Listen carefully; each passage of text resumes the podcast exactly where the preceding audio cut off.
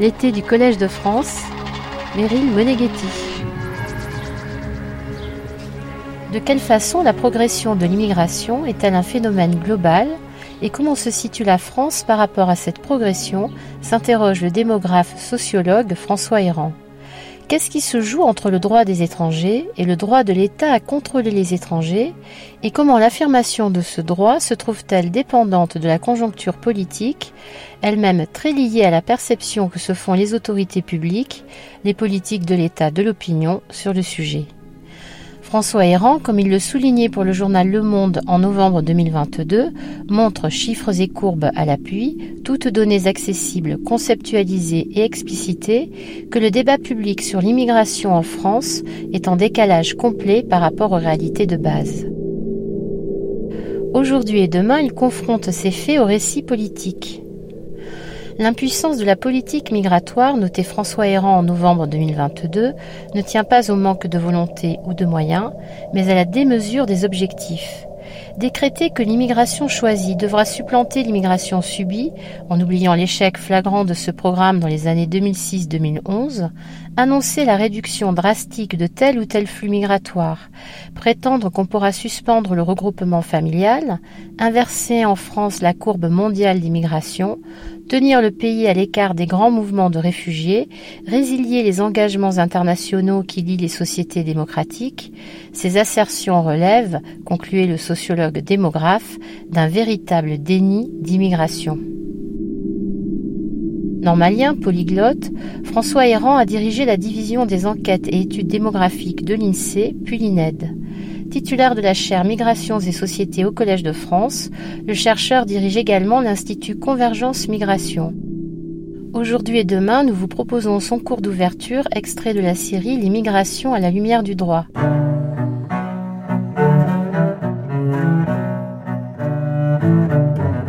Alors quel est le décalage entre les phénomènes factuels et les mouvements migratoires et la perception qu'on en a? Nous gagnons le Collège de France le 28 octobre 2022 pour le cours de François Héran intitulé Pour une vision historique et critique des droits des étrangers, partie 1. Mesdames, Messieurs, bonjour.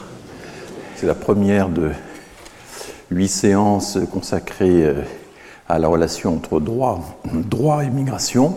Mais euh, comme je le fais euh, chaque année, finalement, je vais commencer par une sorte de euh, mise au point sur l'actualité migratoire.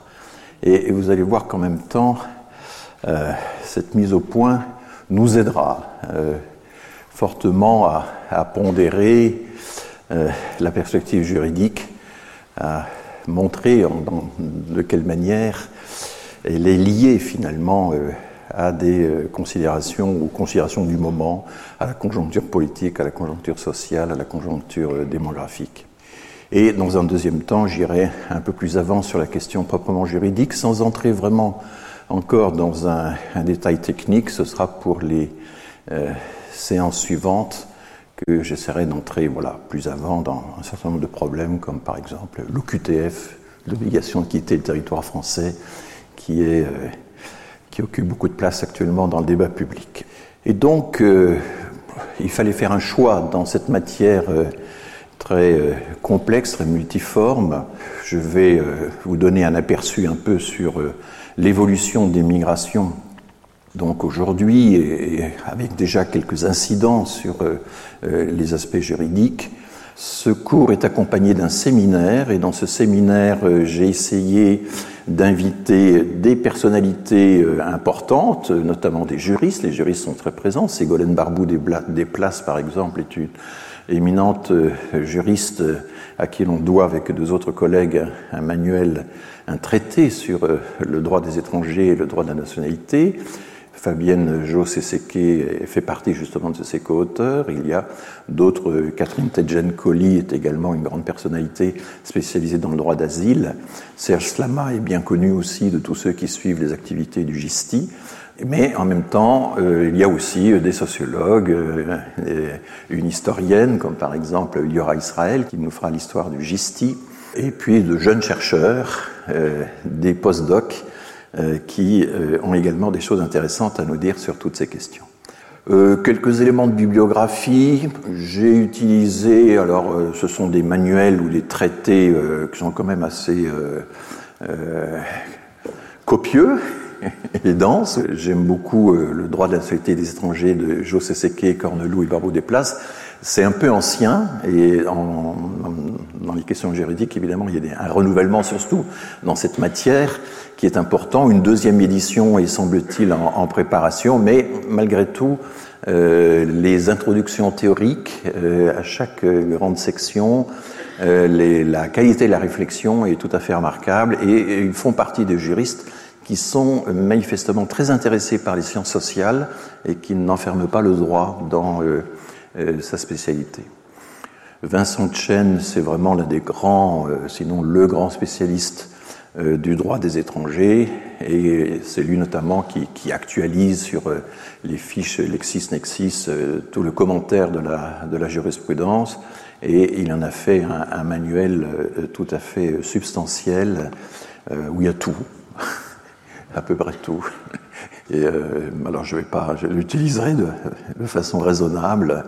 Je vous signale aussi que vient de paraître, d'ailleurs préfacé par Vincent Chen, un guide du contentieux du droit des étrangers sous forme de fiches euh, extrêmement claires, en dépit de la complexité du sujet, puisque vous savez que le projet de loi qui nous attend euh, bientôt est, est destiné à, à, simplifier, à harmoniser euh, le contentieux du droit des étrangers qui représente euh, maintenant la, moitié du contentieux administratif en France. Et donc, euh, on comprend qu'effectivement, il y a des efforts pour essayer de, de, réduire tout ça.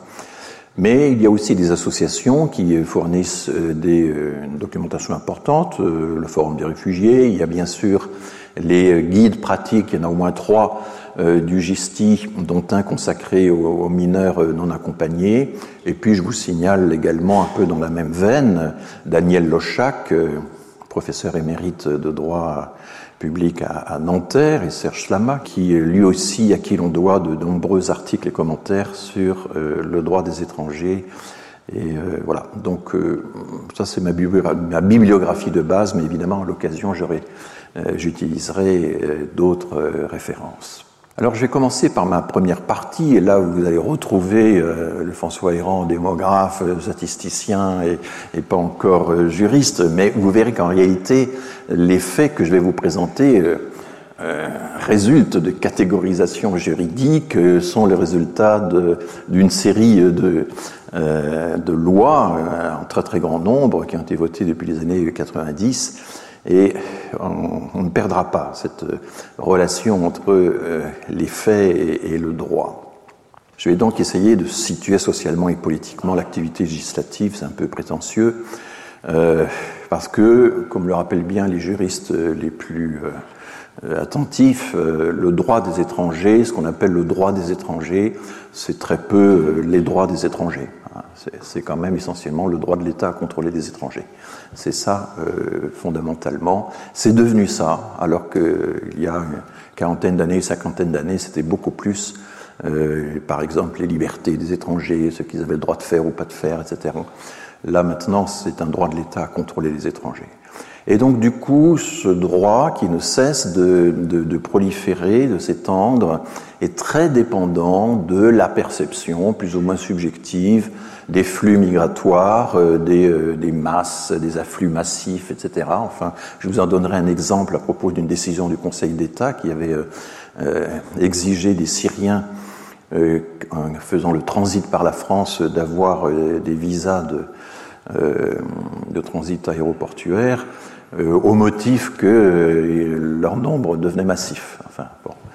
Puis on verra qu'en réalité, ce n'était pas du tout le cas. Bon. Et donc, il y a euh, aussi, euh, les juristes, de temps en temps, font de la statistique, de fait, sans, sans, sans le dire. Et, et c'est vrai que les notions de proportionnalité, par exemple, ben, impliquent une certaine perception de euh, l'importance d'un phénomène et donc de la réponse appropriée que les autorités devraient lui donner. Hein. Voilà. Donc, euh, la euh, fabrication de ce droit de l'État est très très liée à la conjoncture politique, très liée à la perception que se font euh, les autorités publics, les politiques, de l'état de l'opinion sur le sujet. et donc, je vais insister évidemment, comme je l'ai déjà fait ces dernières années, sur le décalage qui existe entre les phénomènes factuels, les, mouvements migratoires et la perception qu'on en a. Et les dernières élections, les derniers débats électoraux ont manifester ce décalage d'une façon parfois extraordinaire, enfin tout à fait impressionnante. Bon, en même temps, euh, ce droit, le droit des étrangers, il est soumis à plusieurs tensions, bien sûr. Il y a la tension entre euh, la volonté des États de préserver leur souveraineté, de pouvoir être les seuls à dire qui a le droit d'entrer, qui a le droit de devenir citoyen, etc.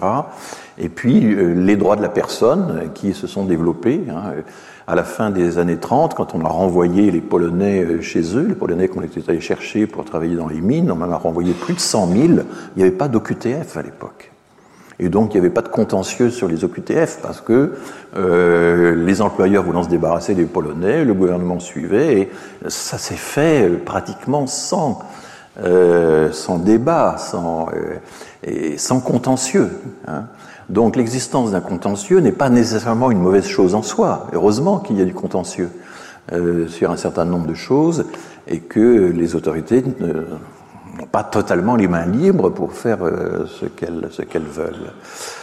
Euh, voilà. Et mais il y a aussi une autre tension qui est évidemment euh, très importante, qu'il ne faut pas nier, c'est ce que Gérard Moreau, l'ancien directeur de la population d'immigration, qui était venu participer à un séminaire il y a deux ans, appelle le jeu de cache-cache entre les autorités et les migrants.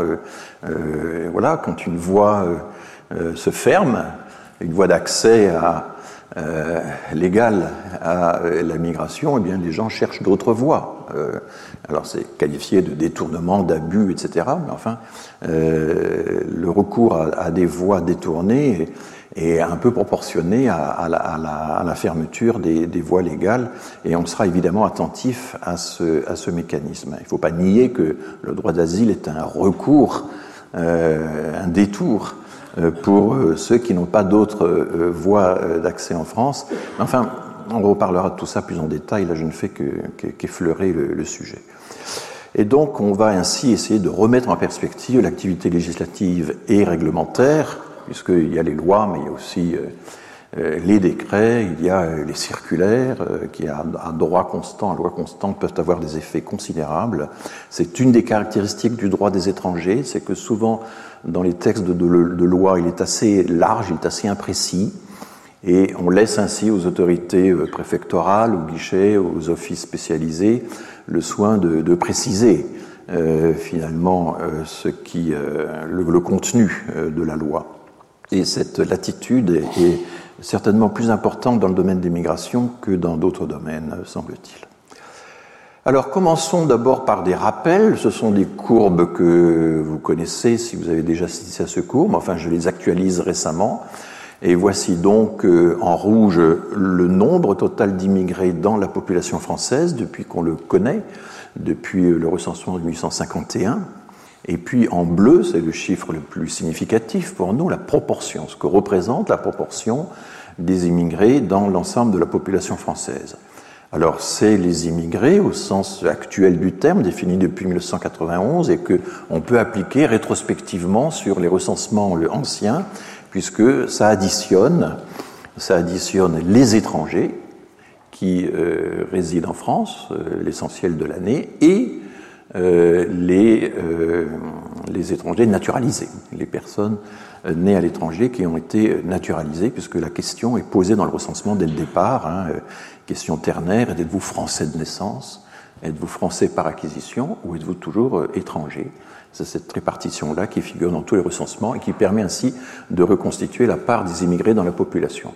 Alors je ne vais pas commenter chaque inflexion de la courbe, enfin vous voyez que ça démarre évidemment euh, sous le Second Empire, puisque c'est attesté, et euh, de 1851 à 1871, euh, il y a presque un doublement. Eh bien, ce doublement a été extrêmement commenté par les contemporains, qui ont été, pour certains, effrayés de voir le doublement de l'immigration dans la population française. on craignait beaucoup qu'il y ait des communautés étrangères euh, allogènes, qui fassent allégeance à des pays étrangers, etc. C'est très intéressant de se pencher sur cette littérature, alors que les proportions étaient très faibles, puisque euh, ça avait atteint, était moins de 2%, 0,6% à la fin du Second Empire. Pourquoi fait-on appel aux étrangers à ce moment-là? Bien, bien sûr, pour essayer de rattraper le retard industriel de la France sur l'Angleterre, euh, développer les chemins de fer, les mines, la construction des ports, euh, etc. La fin du XIXe siècle est caractérisée par une stagnation, parce que c'est une grande crise économique de surproduction, semble-t-il, qui a affecté une bonne partie euh, de l'Europe et du monde occidental, et on est dans ces périodes où il y a une incidence directe de la conjoncture économique sur l'appel à, la migration. Et donc la proportion baisse, mais évidemment, la Première Guerre mondiale va tout changer. On n'a pas de recensement, parce qu'à l'époque, on faisait le recensement tous les cinq ans, hein, toutes les années en un ou en six, on faisait un, un, recensement avec une très grande régularité. On n'a pas fait le recensement de 1915, euh, euh, d'où le trou euh, qui en même temps est très visible. Et c'est au lendemain de la Première Guerre mondiale qu'on fait massivement appel aux étrangers. Alors là, pour la première fois, ce ne sont plus euh, les voisins, ce ne sont plus les Belges, qui étaient surtout des Flamands, ce ne sont plus les Italiens, ce ne sont plus euh, les Suisses ou les, pas, mal d'Allemands, hein, pas toujours facile à distinguer des Alsaciens euh, d'avant 1871, mais enfin. Pour la première fois, on va chercher plus loin les migrants, et notamment les Polonais, et il va y avoir euh, des missions organisées par euh, les Charbonnages de France, par la Société Générale d'Immigration, fondée par les Charbonnages de France et d'autres entreprises, qui vont aller chercher euh, les Polonais, hein, la Pologne qui venait d'être rétablie dans son existence après le troisième partage de la Pologne qui remontait au XVIIIe siècle. Et donc, euh, apport euh, massif de migrants, euh, c'est une des périodes de notre histoire où la migration a le plus progressé, et cette progression, elle a été évidemment extrêmement euh, sensible, perçue à cette époque-là. Mais voilà qu'arrive la crise euh, des années 30 et un reflux euh, extrêmement fort, et notamment un renvoi. J'y ai fait allusion déjà, de plus de 100 000 Polonais, semble-t-il, la statistique n'est pas très claire, euh, manu militari. Hein, on les a remis dans des trains pour les renvoyer chez eux en, Pologne parce qu'on n'en avait plus besoin. Euh, Seconde Guerre mondiale, et là, il faut un petit peu plus de temps. Euh, la sortie de guerre est un peu longue, un peu compliquée. Il y a le retour des prisonniers, tout ça n'est pas très clair. Et c'est seulement à partir des euh, années 50 que véritablement euh, commence euh, donc euh, une nouvelle ère d'appel à la migration, appel euh, pour les années de reconstruction, mais aussi de rattrapage économique, les fameuses Trente glorieuses, euh, selon l'expression euh, consacrée que je n'aime pas beaucoup, parce que tout n'était pas nécessairement glorieux dans cette époque. Et puis euh, arrive un moment très, très important qui a fait l'objet de pas mal d'études récemment, qui est l'année 73. Alors vous voyez que là, les recensements ne sont plus faits à intervalles réguliers tous les cinq ans depuis la guerre. Ils sont faits euh, quand euh, la pression des collectivités locales euh, se renforce, quand on a de l'argent, quand il n'y a pas de, de... Il y avait également comme les services qui font le recensement dans les municipalités, sont aussi les services qui euh, préparent les campagnes électorales, les fichiers électoraux. Donc les années d'élections municipales, par exemple, il ne pouvait pas y avoir de recensement. Hein. Donc on a comme ça, on était un des rares pays européens qui avait euh, des recensements à intervalles irréguliers et parfois assez, assez longs. Mais euh, en gros, ça correspond quand même à des inflexions, parce qu'on a aussi la grande enquête emploi qui permet d'en savoir un peu plus dans les, dans les intervalles. Donc à, partir de 1974, euh, la France stop l'immigration directe de travail. Et là, il y a toute un, une discussion. Euh, officiellement, c'est à cause euh, de la guerre du Kippour, du quadruplement des prix du pétrole en quelques mois, de euh, l'arrivée du chômage massif. Mais les historiens qui ont étudié les archives des, des, des, hauts fonctionnaires et des, des, administrations, notamment de la DPM à l'époque, la Direction de la population et de l'immigration, ont montré que pour un certain nombre de hauts fonctionnaires et de politiques, c'était l'occasion de pouvoir se débarrasser d'un certain nombre de, de, migrants qu'on jugeait indésirables. Et il y avait des plans tout à fait explicites à l'intérieur de ces communautés de, de travail, mais qui ne, qui ne, transparaissaient pas à l'extérieur, comme quoi euh, il fallait essayer de euh, se débarrasser notamment des, des, Maghrébins, qui était une des grandes objections de Giscard d'Estaing. Il a voulu un moment en renvoyer euh, un million en Algérie, et les Algériens n'ont pas accepté. Voilà. le problème, c'est que quand on fait ce genre de choses, il faut avoir l'accord du, du, pays d'origine, et ça n'a pas été le cas du tout. En tout cas, ce que vous voyez, ce qui est vraiment très frappant, c'est que de 1974 à 2000, il y a euh, une stagnation de la part des immigrés dans la population et même une légère baisse. Hein. Ça fait quand même une assez longue durée euh, de stagnation. Et depuis 2000, changement euh, complet de, de, de, direction, la migration progresse. Elle progresse de façon extrêmement rapide, constante. Alors on verra tout à l'heure dans quelle mesure c'est plus important ou moins que ce qui se passe chez les pays voisins. Hein, c'est toujours la comparaison à faire, mais il y a une très forte, une très régulière euh, monter l'immigration. Il se trouve que euh, à partir de 2003, mais les résultats sont faits sur plusieurs années, donc à partir de 2006, on a, on, on, on a les résultats d'un recensement qui change complètement de formule, qui est un recensement tournant, qui est un recensement qui se fait par grandes enquêtes annuelles, et donc on est capable, à partir de 2006, d'avoir une estimation de la part des immigrés qui est annuelle, et non plus tous les 7, 8, 9 ans, comme c'était le cas euh, précédemment. Et donc vous voyez que euh, cette progression est vraiment très forte, et les tout derniers chiffres qui ont été publiés, c'est 10,3% de la population française constituée d'immigrés, ce qu'on appelle la première génération, les personnes qui sont nées euh, étrangères à l'étranger, qui ont franchi la frontière et sont installées pour une durée d'au moins un an, hein, c'est notre définition officielle de l'immigration. Et vous voyez à quel point ça progresse. Alors si on fait un zoom sur donc euh, ces dernières périodes, ce qui est euh, fascinant, euh, c'est que ça progresse indépendamment des changements euh, politiques. Hein. Il y a un petit ralentissement à l'époque de Sarkozy, quand on calcule en moyenne, en taux de croissance annuel moyen. Hein. C'est 1,8% de croissance annuel du nombre des immigrés euh, sous Sarkozy au lieu de 2,2, 2,3 sous les autres euh, présidences. Donc Sarkozy a réussi à ralentir un petit peu la progression, mais il n'a pas inversé la courbe, il ne l'a pas stoppé. Et ça, c'est un phénomène fondamental. Et du coup, quand vous voyez ça, euh, que vous écoutez, que vous lisez un certain nombre de déclarations, très nombreuses, qui ont été faites par euh, pas mal de politiques euh, lors des dernières campagnes électorales, eh bien, euh, le schéma habituel, c'est de dire Ah, vous vous rendez compte, il n'y a jamais autant d'immigrés que maintenant, c'est la faute au dernier président ou à l'avant-dernier président, c'est lui qui est responsable ça. Il y a comme ça, par exemple, un, observatoire de l'immigration et de la démographie, qui est un, une petite association qui a interpellé comme ça quelques semaines du premier tour de l'élection présidentielle euh, les, citoyens en, imputant systématiquement euh, le taux d'immigrés actuel au, dernier président. Ça n'a absolument pas de sens. On comprend bien que ça n'a aucun sens. Car en réalité, chaque euh, président, si on peut dire ça, chaque quinquennat ou septennat, ben, a apporté sa part, puisqu'il y a un phénomène il y a un phénomène global, il y a un phénomène fondamental qui est la progression de l'immigration dans le monde. Et donc la France a simplement été prise dans ce mouvement, quels que soient euh, les efforts qui ont été fournis, euh, des efforts importants hein, qui ont été fournis pour la contenir.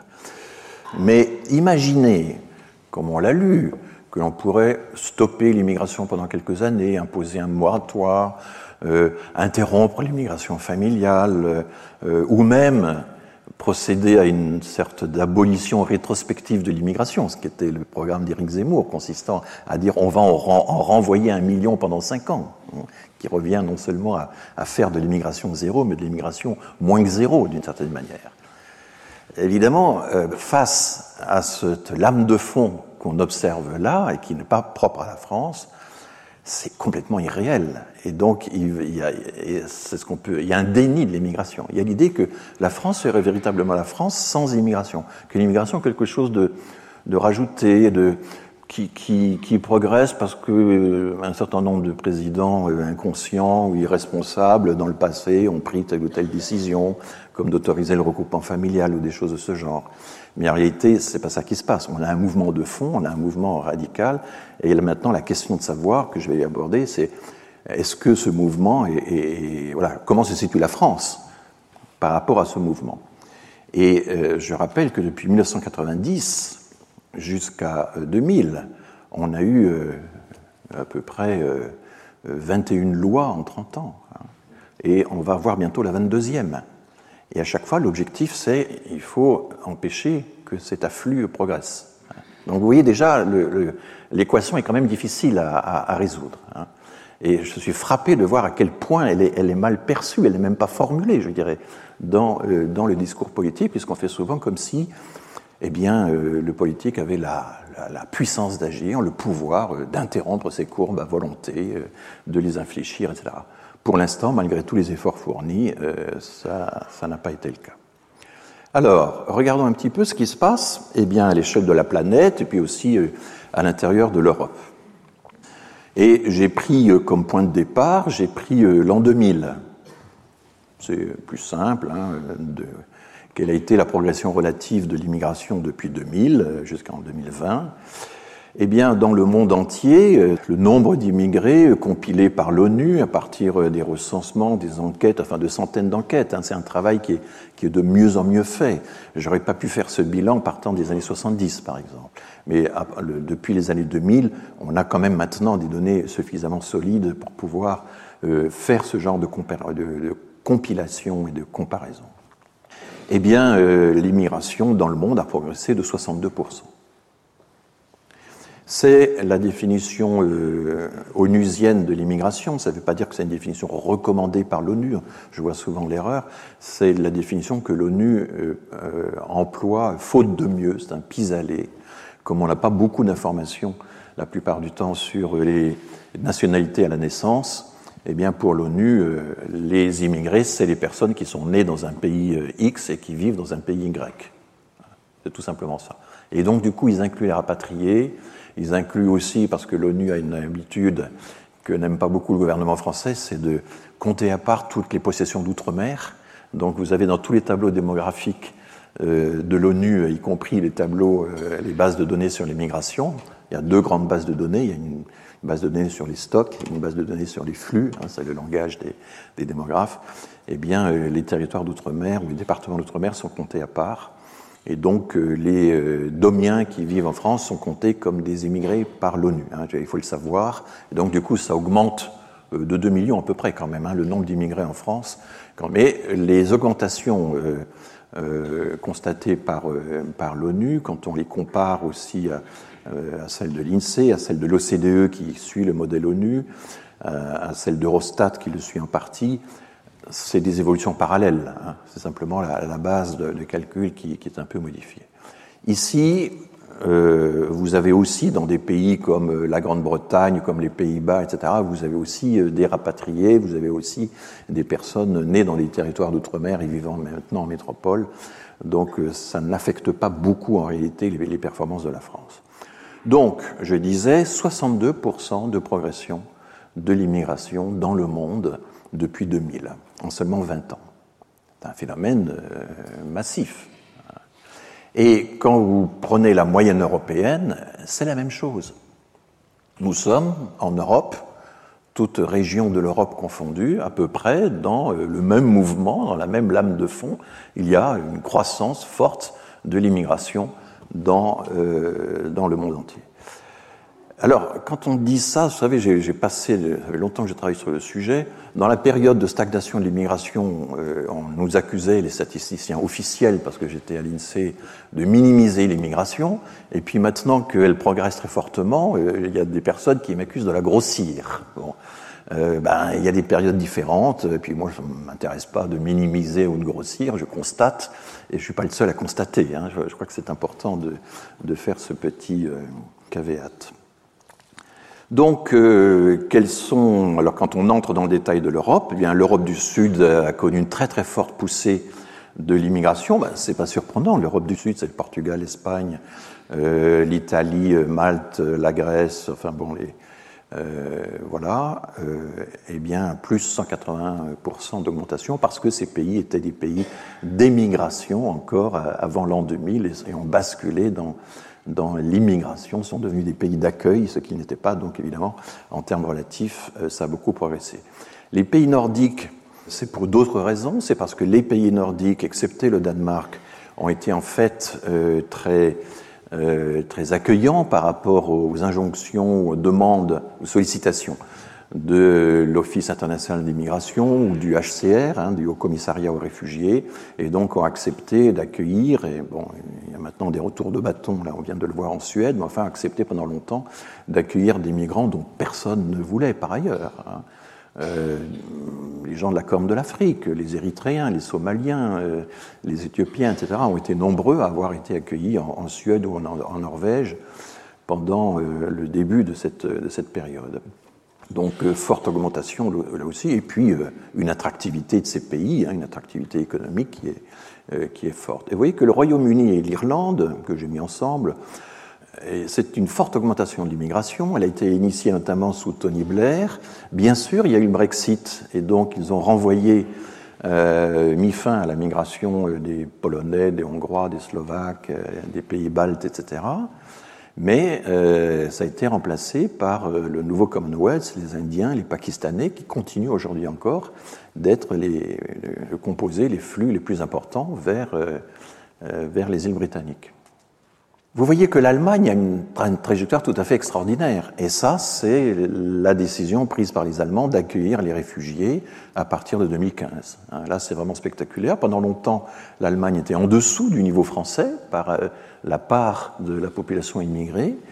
Et euh, elle recroise euh, toutes les courbes et elle se trouve maintenant à un niveau très élevé. Donc 75% d'augmentation de la migration du nombre d'immigrés euh, recensés en, Allemagne, c'est vraiment un, changement radical du comportement qui euh, laisse un peu sur place le reste de l'Europe de l'Ouest. Alors, le reste de l'Europe de l'Ouest, c'est la Belgique, le Luxembourg, les Pays-Bas, la Suisse, et puis les, principautés, et euh, 58% d'augmentation. Et vous voyez que la France, finalement, c'est modeste. Nous sommes, euh, il y a une hausse euh, spectaculaire euh, de l'immigration avec l'effet d'échelle que j'ai créé tout à l'heure en, faisant mon zoom, etc. Mais comparé à, d'autres parties de l'Europe, nous ne sommes pas en pointe. L'immigration est en hausse, mais elle n'est pas en pointe. Et ça, c'est complètement contraire mais à, tous les discours qu'on a pu entendre ces derniers temps. Encore récemment, j'entendais la, présidente par intérim euh, des, des, LR euh, dire que nous sommes le pays le plus généreux d'Europe, le pays le plus... etc. Il n'en est rien et l'on verra tout à l'heure en détail, quand on regardera ce qu'il en est euh, nation par nation, quand on regarde ce qu'il en est des Syriens, des Irakiens, des Afghans, mais même aussi des Ukrainiens, que nous ne sommes pas du tout en, pointe dans l'accueil de toutes ces, ces minorités. Hein. Nous avons toujours été dans une position assez modeste. Et il faudra se demander pourquoi et, en quoi notre législation, puisque c'est le thème euh, de l'année, a, euh, contribué ou pas euh, à cette relative modération. Donc, alors que la migration augmente dans le monde de 62%, eh bien, en France, c'est du genre 36, 36%. Bon.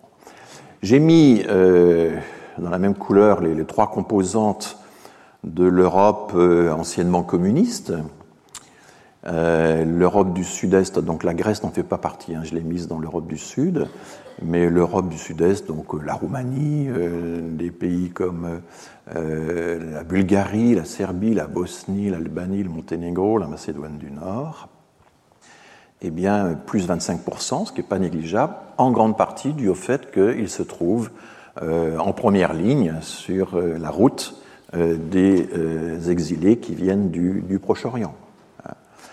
L'Europe centrale, euh, c'est cette grande bande qui va du nord au sud, qui va des pays baltes à la, Slovénie, et qui est euh, très très fermée à la migration. Hein. Je rappelle toujours que certes, euh, Victor Orban a le chic pour attirer l'attention sur lui par ses discours illibéraux, etc. Mais enfin, les autres pays de cette catégorie font exactement la même chose, sont très très peu accueillants, très très peu accueillants, pardon, vis-à-vis -vis, des migrants. Et puis l'Europe orientale, c'est trois pays. Euh, tout ça se passe avant la guerre euh, russe en Ukraine. C'est la Russie, le Bélarus et l'Ukraine qui sont les seuls euh, pays d'Europe qui ont vu leur proportion d'immigrés stagner et même légèrement reculer, moins 5%. Voilà le, le tableau européen et voilà où la France se situe dans ce tableau.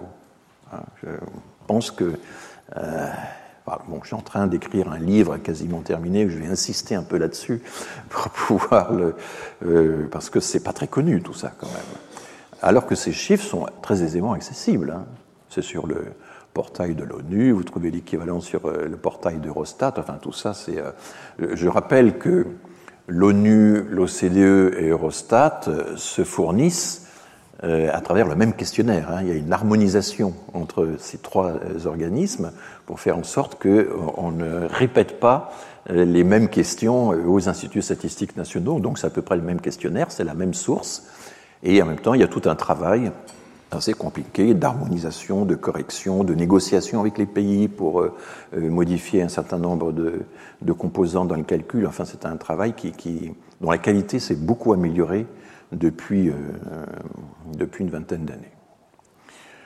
Donc, euh, la leçon du graphique, une hausse euh, soutenue mais nullement en pointe, et au fond, les seuls pays d'Europe qui arrivent à, se tenir à l'écart de l'immigration, bah, ce sont les régimes illibéraux. Hein. Mais quand on appartient à des démocraties libérales, à des États de droit, eh bien, c'est très difficile de ne pas participer à l'accueil euh, de l'admiration euh, mondiale qui euh, s'est développée depuis plusieurs décennies. Maintenant, je voudrais, là aussi c'est un schéma que j'ai souvent présenté déjà, mais il est actualisé, et puis on voit comment on a franchi l'épisode de l'épidémie, de la pandémie de Covid. Vous avez donc la classification officielle des titres de séjour, hein, ça aussi c'est c'est de la législation en acte. Euh, et donc, euh, depuis 2005, euh, parce que c'est alors la, la, donnée, les données existent depuis 1992, 93 par là, mais bon, les nomenclatures ont évolué, l'appurement des, des, données, l'appurement des doubles comptes, des triples comptes, c'est beaucoup perfectionné et on, on a, et c'est la raison pour laquelle d'ailleurs la DGEF, la Direction générale euh, des étrangers en France, euh, publie euh, toujours ces chiffres depuis 2005 parce que c'est assez homogène dans la, dans la catégorisation. Et on va commenter ça, mais enfin regardons tout de suite les masses. Vous voyez que tout à fait en haut, vous avez le total, ce sont des milliers, hein, tous ces chiffres, ce sont des milliers. Donc on est passé en 2005 de 193 000 titres de séjour. Ce sont des titres de séjour délivrés à des adultes, à des adultes non européens, puisque les Européens, je vous le rappelle, ne sont pas tenus de demander un titre de séjour. Les, ressortissants de l'Union européenne ou de l'espace économique européen. Donc on est passé de 193 000 à 265 000, et ça fait une augmentation de 37% et euh, cette hausse, eh bien, elle est due pour 54 à la progression de la migration estudiantine, pour 27% à la progression de la migration de travail et pour 24% à la progression de la migration de refuge. La migration familiale n'est pour rien dans la hausse des titres, puisqu'en fait elle a reculé de 10% depuis 2005. Alors ces 10% c'est une résultante, et euh, ce qui a baissé c'est les mariages mixtes, c'est-à-dire les Français ou les Françaises pouvant épouser des étrangères ou des étrangers. Il y a eu tellement d'obstacles mis à ça, le contrôle des mariages blancs, des mariages gris, la vérification de la réalité de la vie maritale, etc., etc., que ça devient difficile pour euh, des Françaises ou des Français d'épouser des personnes euh, non européennes. Et donc le chiffre a baissé de 27% sur toute la période. Vous voyez les familles de Français, hein, euh, il y a une baisse donc très nette alors il y a des infléchissements au moment euh, de l'année de la pandémie de Covid, euh, mais vous voyez que ces familles de Français, comme ils étaient là, il n'y a pas une baisse très très forte, alors que les étudiants, par exemple, ont été très marqués par la, pandémie. Euh, et puis vous voyez que les familles d'étrangers, ben, ça a fluctué, il y a une petite baisse sous Sarkozy, mais il a fallu, en fait, c'est un retard dans les dossiers qu'il a fallu rattraper sous Hollande. Alors ça, c'est quelque chose aussi très important, c'est qu'il n'y a pas de corrélation mécanique entre un quinquennat et ses réformes et euh, le nombre de dossiers. Parce que, par exemple, sous Sarkozy, on a créé le ministère de l'immigration et de l'identité nationale. Ça a été Enfin, il y a une, nouvelle redistribution, une refonte vraiment très importante de tous les services engagés dans plusieurs ministères autour de ce ministère-là. Et ça a retardé les dossiers, et puis il a bien fallu au quinquennat suivant rattraper les dossiers qui étaient en retard. Hein. Donc il y, a, aussi euh, les, des creux et des, et bosses qui traduisent plutôt euh, des rythmes de traitement des dossiers qu'une véritable euh, modification des, des, comportements. Et au total, les familles d'étrangers, ben, c'est quand même une, vous voyez, une augmentation de 16% en 16 ans, c'est pas énorme. Hein. Donc, euh, oui, une grande surprise, ce qui a le plus progressé, c'est les étudiants internationaux. Est-ce que cette euh, progression des étudiants internationaux est une progression euh, importante comparée à celle des autres pays étrangers? Ben, En fait, dans le monde entier, dans la même période, la migration estudiantine internationale été multipliée par trois. Et on n'en est pas à ce niveau-là. Les étudiants chinois, on compte pour beaucoup dans cette progression, même si ça s'est tassé récemment. Mais donc nous avons là encore, une fois de plus, nous suivons euh, une tendance euh, générale, mondiale de euh, la migration, mais pas au même rythme que euh, la moyenne des autres pays. Nous faisons quand même partie avec les États-Unis, l'Australie, la Grande-Bretagne, l'Allemagne maintenant qui monte des cinq ou six pays qui accueillent le plus d'étudiants et qui font de réels efforts pour euh, attirer euh, les étudiants étrangers. Donc voilà la principale source d'augmentation de là. Vous savez, quand on lit, euh, là encore, comment les politiques commentent ces chiffres, ils sont connus, hein, le, le, le, nombre de titres de séjour.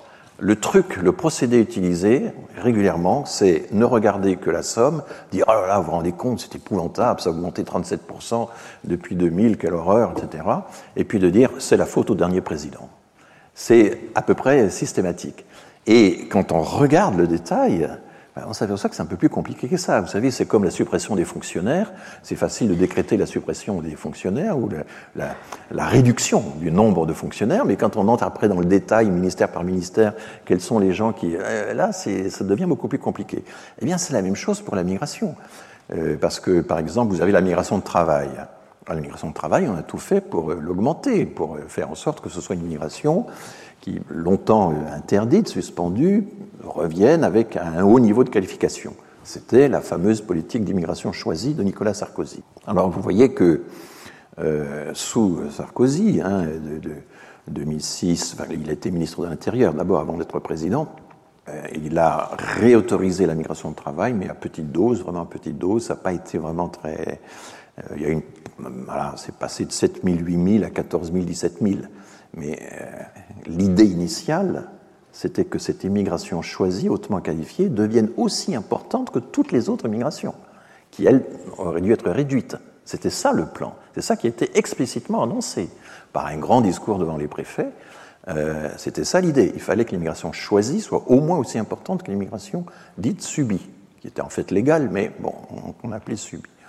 On ne s'est euh, jamais, j'insiste toujours, on ne s'est jamais rapproché de cet objectif-là, et personne parmi les, auteurs de cette euh, politique, les acteurs de cette politique, n'a réellement procédé à une évaluation euh, ou une autocritique ou un, bilan de, ça. Patrick Stefanini euh, a écrit un livre sur l'immigration, et là, il fait un tour de passe-passe. Il considère que la montée des étudiants, c'est euh, fait partie de l'immigration choisie. Mais à l'époque, quand vous regardez les textes, c'était pas du tout l'idée. L'idée, c'était au contraire qu'il y avait trop d'étudiants de, avec des origines pas toujours désirables, qu'il fallait euh, en, en, réduire le nombre. Donc, c'est rétrospectivement que euh, certains prétendent mettre euh, la progression de la migration estudiantine à l'actif de la politique d'immigration choisie.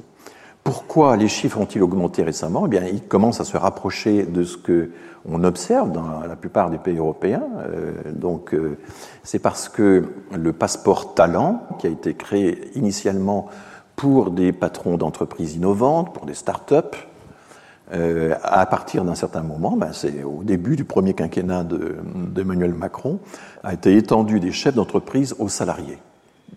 Et en plus, et ça c'est l'OCDE qui l'a très bien décrit, euh, avec une simplification euh, des formulaires, des, euh, des, des procédures euh, dont euh, les employeurs et les salariés ont, ont pu profiter. Donc c'est ça l'augmentation des travailleurs. J'ai enlevé les travailleurs saisonniers, il y a des permis spéciaux pour les saisonniers qui reviennent chaque année, hein, qui travaillent trois mois chaque année, etc. Je ne les ai pas inclus, c'est la seule modification que j'ai faite par rapport au total général. Alors les réfugiés et les malades. Les malades, c'est très peu dans l'ensemble. C'est les réfugiés qui comptent essentiellement. Ben, vous voyez qu'il y a une augmentation qui est sensible. Enfin, cette augmentation, c'est la moindre des choses. Euh, à partir de 2015-2016, vu tout ce qui s'est passé, évidemment, euh, à l'est de l'Europe. Hein, euh, donc, en gros, qu'est-ce qu'on a fait? On a à peu près, il y a eu un taux d'acceptation, hein, de, décision positive accordée aux demandeurs d'asile qui était à peu près d'un tiers. Donc les deux tiers des demandes ont été rejetées. Alors vous me direz, mais les déboutés du droit d'asile, qu'est-ce qu'ils deviennent? Beaucoup, euh, la grande majorité restent, mais ils sont régularisés au bout d'un nombre d'années assez, assez important. Hein. Euh, ils peuvent être euh, bénéficier d'un fameux circulaire VALS, obtenir une autorisation exceptionnelle de séjour pour des motifs de travail. Ils peuvent être régularisés, ils apparaissent un petit peu dans la catégorie autre qui est au bas du graphique. Ils peuvent se retrouver dans euh, des familles euh, d'étrangers. Euh, et donc, ce que fait le ministère, qui met bien en garde là-dessus, tout ça, c'est les données de la, du ministère de l'Intérieur, hein, c'est de dire attention, on ne peut pas comme ça faire une estimation du nombre d'irréguliers chaque année et l'ajouter à tous ces titres-là, parce qu'à ce moment-là, il y aurait des doubles comptes, étant donné qu'une partie de ces personnes en situation irrégulière vont être régularisées à petite dose, euh, au cas par cas, mais enfin vont être régularisés dans euh, les 10-15 années qui suivent, parce que les temps d'attente euh, sont très longs. Voilà un peu le tableau, et voyez à quel point ce tableau, cette ventilation des catégories de titres de séjour est éloigné du débat public, parce qu'en fait le débat public est polarisé fait une fixation obsessionnelle sur la migration familiale, alors que la migration familiale a baissé pendant toute cette époque et qu'elle est vraiment très contenue. Elle est contenue parce qu'elle est soumise à des contraintes qui sont euh, tout à fait euh, drastiques et euh, les associations qui suivent les dossiers des personnes qui cherchent à obtenir ces rapprochements de conjoints font l'expérience. Hein. C'est vraiment pas simple de monter euh, des dossiers pour pouvoir simplement euh, faire venir un conjoint étranger ou faire venir un membre de sa famille si on est étranger. Alors regardons un peu dans le détail cette migration familiale. Alors c'est surtout à partir de 2013 qu'on a à peu près la même nomenclature que maintenant, donc c'est à partir de 2013 que j'ai euh, fait le détail. Donc en haut, vous avez les conjoints de français, hein, je vous ai dit qu'ils baissaient tellement leurs conditions étaient, difficiles. Les parents de Français, ça n'a pas beaucoup bougé, mais les conjoints de Français, même si c'est une petite remontée depuis le Covid, il y a manifestement euh, des efforts accrus pour en, réduire le nombre. Euh, si on passe à la deuxième catégorie, c'est donc membres d'une famille étrangère, donc ce sont des étrangers qui font venir d'autres membres de leur famille. Et vous voyez que le regroupement familial stricto sensu, c'est faible, c'est 11 000, 12 000. 14 000 maintenant parce qu'il a fallu rattraper les 10 000 euh, du, euh, Covid. Donc on a le, droit qu'ont des étrangers de faire venir euh, des membres de leur famille, tout ça sous condition, c'est en fait 12 000 personnes en moyenne sur toute la période. C'est très peu par rapport aux 270 000 titres de séjour annuels qui sont accordés. Alors vous avez d'autres catégories au-dessus, ce sont des familles de migrants hautement qualifiés, du genre euh, le chercheur du CNRS euh, qui vient euh, d'un pays, je sais pas, d'Amérique latine, d'Asie, etc., et qui peut faire venir sa famille. Donc ça, c'est la, famille non européenne des chercheurs hautement qualifiés. Eh bien, ça a augmenté. Hein, C'était 2000 en 2013, c'est plutôt 4000 maintenant. Enfin, ce sont des, chiffres assez réduits. Les familles d'un ressortissant de l'Union européenne, Là aussi, ça a augmenté, c'est passé de 3 000 à 7 000. C'est ça qui a augmenté. Hein. Dans la migration familiale, ce sont ces catégories assez, assez particulières. Les parents d'enfants scolarisés, euh, c'est vraiment très peu. Les conjoints d'un enfant qui a été régularisé, c'est également euh, tout à fait, enfin, c'est à peine visible. Et si on passe ensuite à la dernière catégorie, au dernier bloc, celui du bas, on a ce qu'on appelle les liens personnels et familiaux. Alors c'est là que se situent les personnes qui peuvent bénéficier de une relative application de l'article 8 de la Convention européenne des droits de l'homme qui donc euh, consacre euh, le droit à la vie familiale et privée.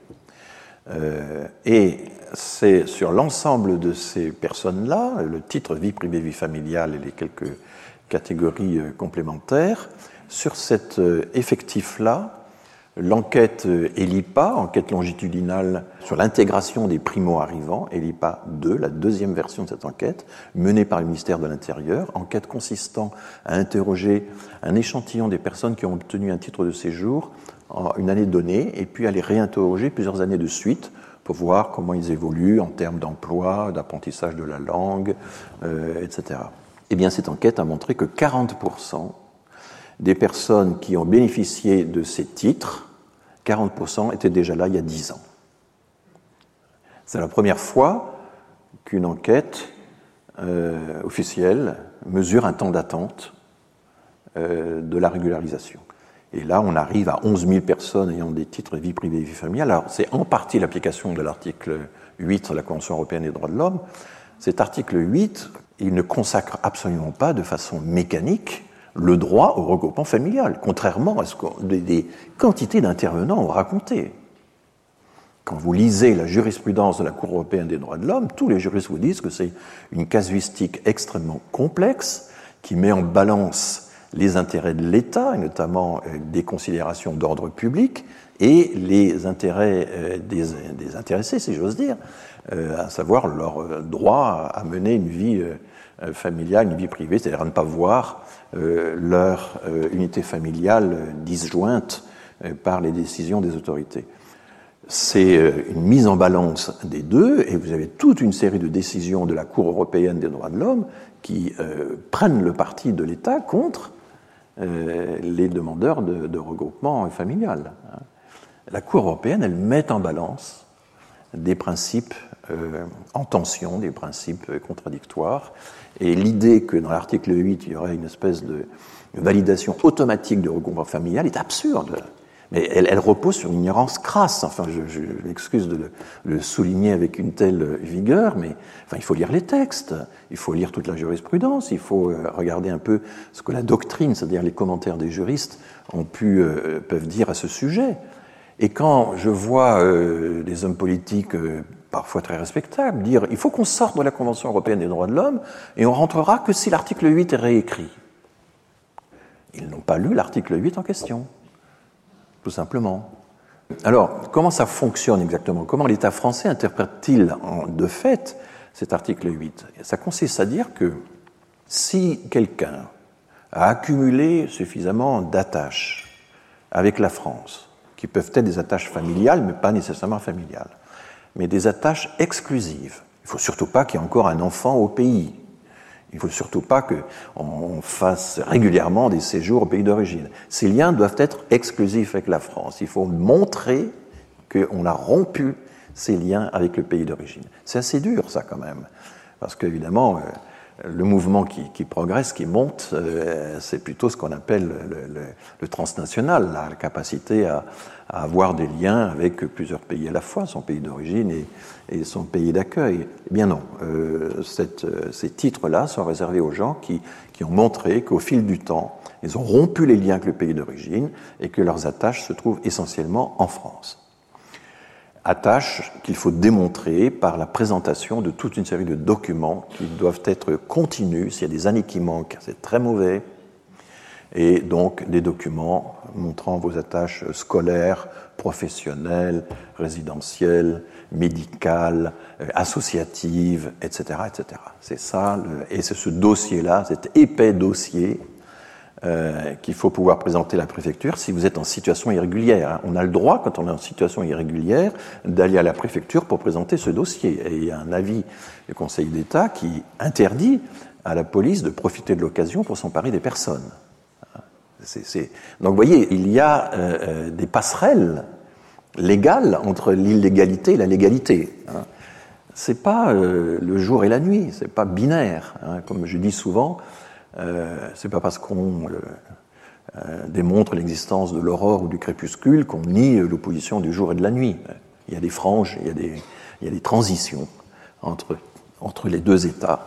Et c'est comme ça que ça fonctionne. Et heureusement qu'il y a un peu cette souplesse-là. Hein. Et ça fait pas mal de monde quand même au total, euh, à qui on fait subir quand même de très longues épreuves, puisque euh, 10 ans d'attente en moyenne pour 40% des personnes qui sont au bas du graphique, c'est quand même beaucoup. Ça signifie aussi de grandes difficultés euh, pour l'intégration des enfants, par exemple, des choses comme ça. Voilà un peu l'ensemble du paysage. Vous voyez, je suis entré dans le détail de, des titres de séjour familiaux parce que euh, ce sont euh, les titres sur lesquels se polarise le débat public. Hein. On, nous raconte que c'est cette migration familiale qui, en quelque sorte, alimenterait, servirait de pompe aspirante c'est une expression souvent utilisée, alimenterait, perpétuerait l'immigration, ben, en fait, de façon tout à fait modérée et pas plus qu'ailleurs en réalité, et même, et même moins.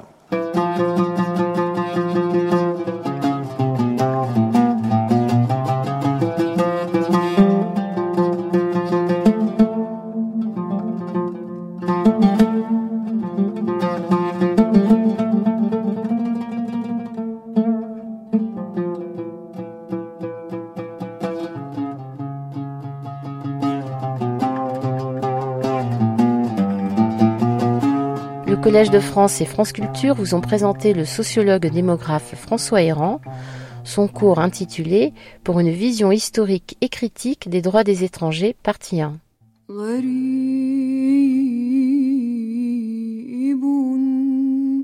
Sur les sites de France Culture et du Collège de France, vous retrouverez toutes les informations autour de cette diffusion, la vidéo, ainsi que l'ensemble des cours de François Héran.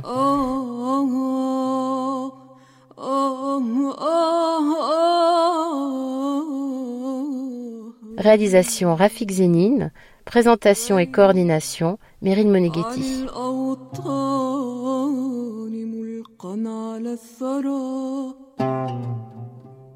عشقتك